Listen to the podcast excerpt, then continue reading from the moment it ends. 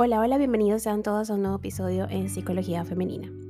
Para quienes son nuevos por acá, mi nombre es Isnaikar Blanco, soy psicólogo clínico y me especializo en la atención a mujeres, trabajando lo que es el empoderamiento, el crecimiento personal y la autogestión emocional. Y el día de hoy, 26 de diciembre, eh, un día después del día después de la Navidad, mm, antes de comenzar este episodio, pues me gustaría conversar un par de cosillas con ustedes. De hecho, dedicarles este episodio a aquellas personas que por confidencialidad decidí no publicar los comentarios que me habían dejado, sus respuestas con respecto a la pregunta que les hice ayer, cómo pasaron su Navidad. Solamente escogí publicar algunos y los otros no. Por lo que les dije, confidencialidad. Sin embargo, quiero dedicar este episodio a esas personas que me dijeron que estaban tristes, a esas personas que me comentaron, que me compartieron, que se sentían solas, decepcionadas, eh, que sentían mucho no haber podido lograr los objetivos que se habían planteado. Este episodio está dedicado a todas esas personas que se sienten perdidas. Es normal, no estás sola. Y por eso decidí dedicarte este episodio. Por eso escogí este tema. La sensación de no estar haciendo lo suficiente. La productividad tóxica. Todos en algún momento de nuestras vidas hemos sentido esta sensación. Hemos pensado que no somos buenas haciendo algo. Hemos tenido en nuestra cabeza la idea de que esa persona que está a nuestro lado realmente no nos quiere. Porque dudamos, dudamos de nosotras mismas, dudamos de nuestra capacidad, dudamos del valor que le aportamos a la relación, del valor que tenemos como personas, como individuos, y de que nuestra misión en esta vida, porque no sabemos si existen las otras, no sabemos qué pasa después de, es vivir. Ser felices, claro que sí, pero también aceptar la tristeza, reconocerla, entenderla y sobre todo descifrar qué es lo que viene a enseñarnos. Porque sí, queridas diosas que están escuchando este episodio, todo es un aprendizaje. La sensación de no estar haciendo lo suficiente, a pesar de nuestros esfuerzos, se llama síndrome de productividad tóxica. Esto define un tipo de emoción invalidante, mediada por nuestra autoexigencia y em, esa, esa urgencia, ¿no? De ser que es incluso desadaptativo. A veces sientes que esta sensación ¿no? de no estar haciendo lo suficiente es como vivir en, una lista de, o con una lista, mejor dicho, de cosas por hacer integrada en la mente. Además, a este listado se le añade una voz interna que, como eh, un taladro allí, ¿no? Nos tortura con el clásico diálogo de los debería, que ya les he dicho en otros episodios son distorsiones. Debería estar haciendo esto y lo otro. Debería haber terminado aquello y haber empezado lo demás ya. Bien, es cierto que vivimos en una sociedad muy competitiva, en la que nos inculcan pronto que las personas productivas nunca se detienen y que descansar o simplemente no hacer nada son sinónimos de vagancia y pérdida de tiempo. Porque, recordemos, el tiempo, lejos de ser vida, es oro y hay que saber aprovecharlo y rentabilizarlo. Imagínense ustedes, el tiempo es oro, ¿no? Eso quién no lo ha escuchado. Esto provoca que nos convirtamos en personas atrapadas por el estrés crónico y la insatisfacción permanente. No importa cuánto hagas, cuánto produzcas o cuántas horas le eches a los días. porque a veces queremos eso, ¿no? Yo he llegado a pensar eso en mi vida y esos días ni los extraño. Quisiera que el día tuviera más de 24 horas. Imagínense qué enfermo es eso, ¿ok? Que, y enfermo lo digo porque es algo imposible. O sea, es obviamente algo que no va a ser. Empiezo a vivir en la fantasía. Entonces, nunca será suficiente para ese inquisidor interno que te juzga a cada instante y que no te deja pasar ni un segundo de descanso. La productividad tóxica es un nuevo término para describir una realidad cada vez más común, y es la necesidad de ser productivos porque sí en todo momento. El trabajo, la casa, la familia.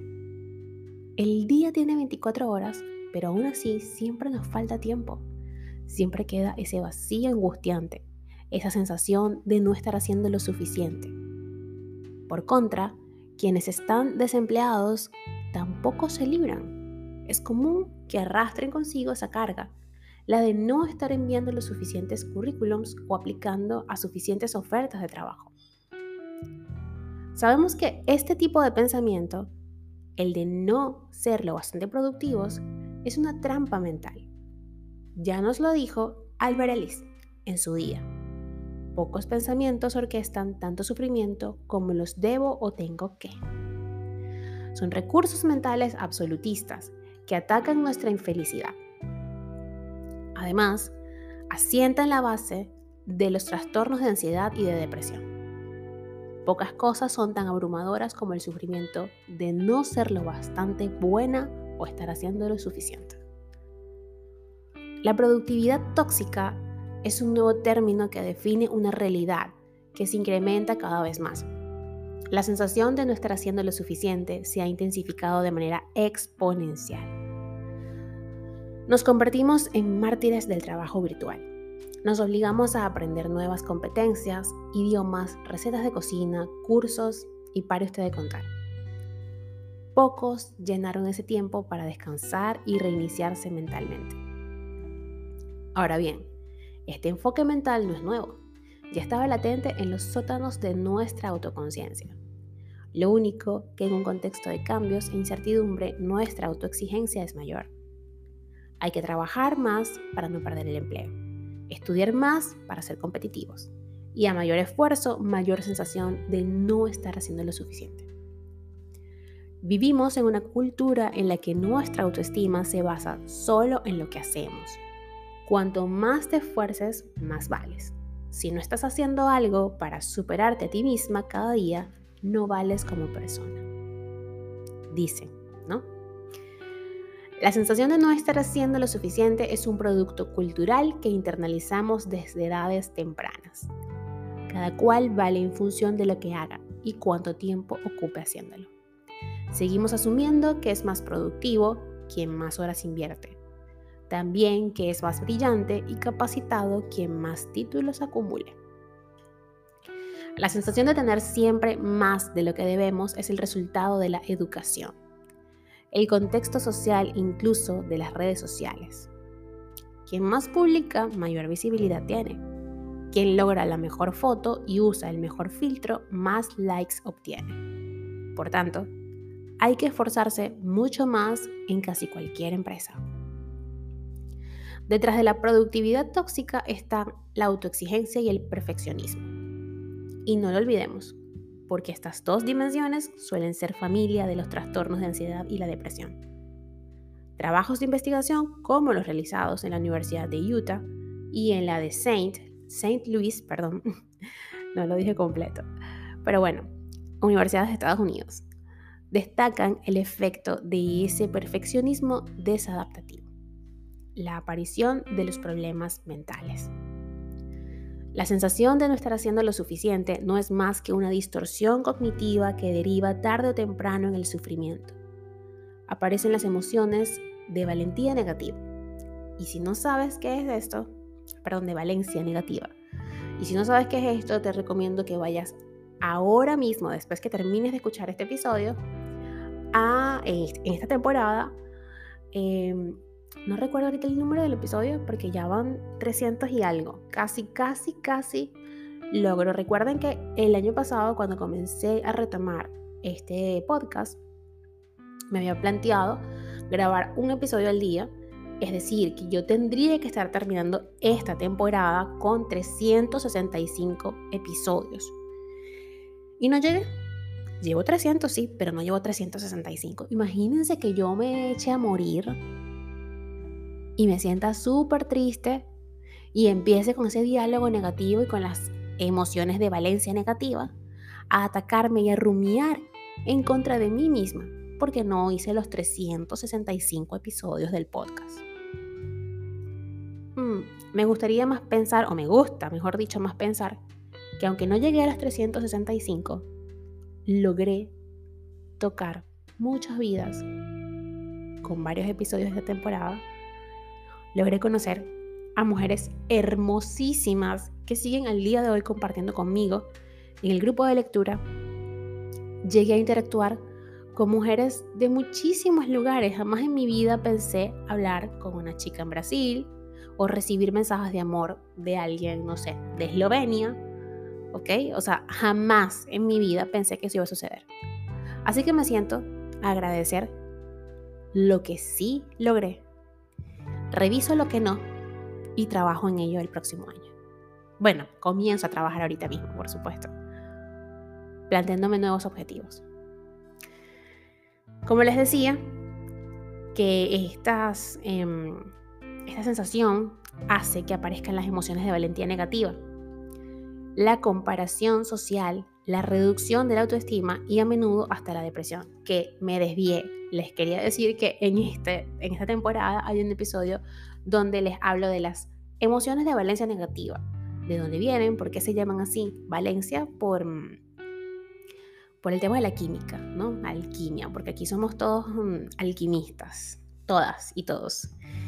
Y al final, pues, em, hacemos oro. Hacemos oro de la nada, ¿ok?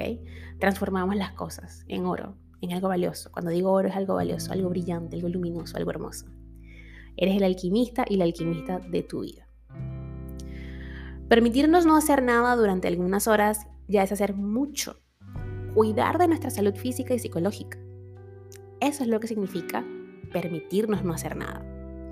Ahora bien, no es fácil cambiar ese tipo de narrativas instaladas en nuestra mente las distorsiones cognitivas son como el cobalto o el tungsteno de nuestros móviles. ¿ok? Siempre están ahí, forman parte de ellos.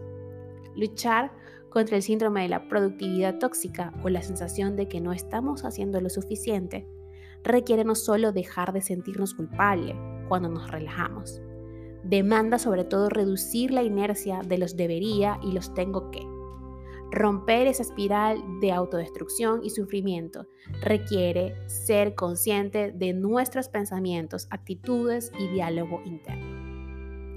Planificar tiempos de descanso, ponernos objetivos menos exigentes y permitirnos sobre todo ser y estar en lugar de presionarnos a alcanzar lo inalcanzable es sin duda un buen inicio. Y por supuesto, cómo no, asistir o comenzar, mejor dicho, tu proceso psicoterapéutico para poder sanar, para poder en compañía de un profesional, en este caso yo, em, poder reestructurar y resignificar esos conceptos y esas distorsiones que tienes en tu cabecilla.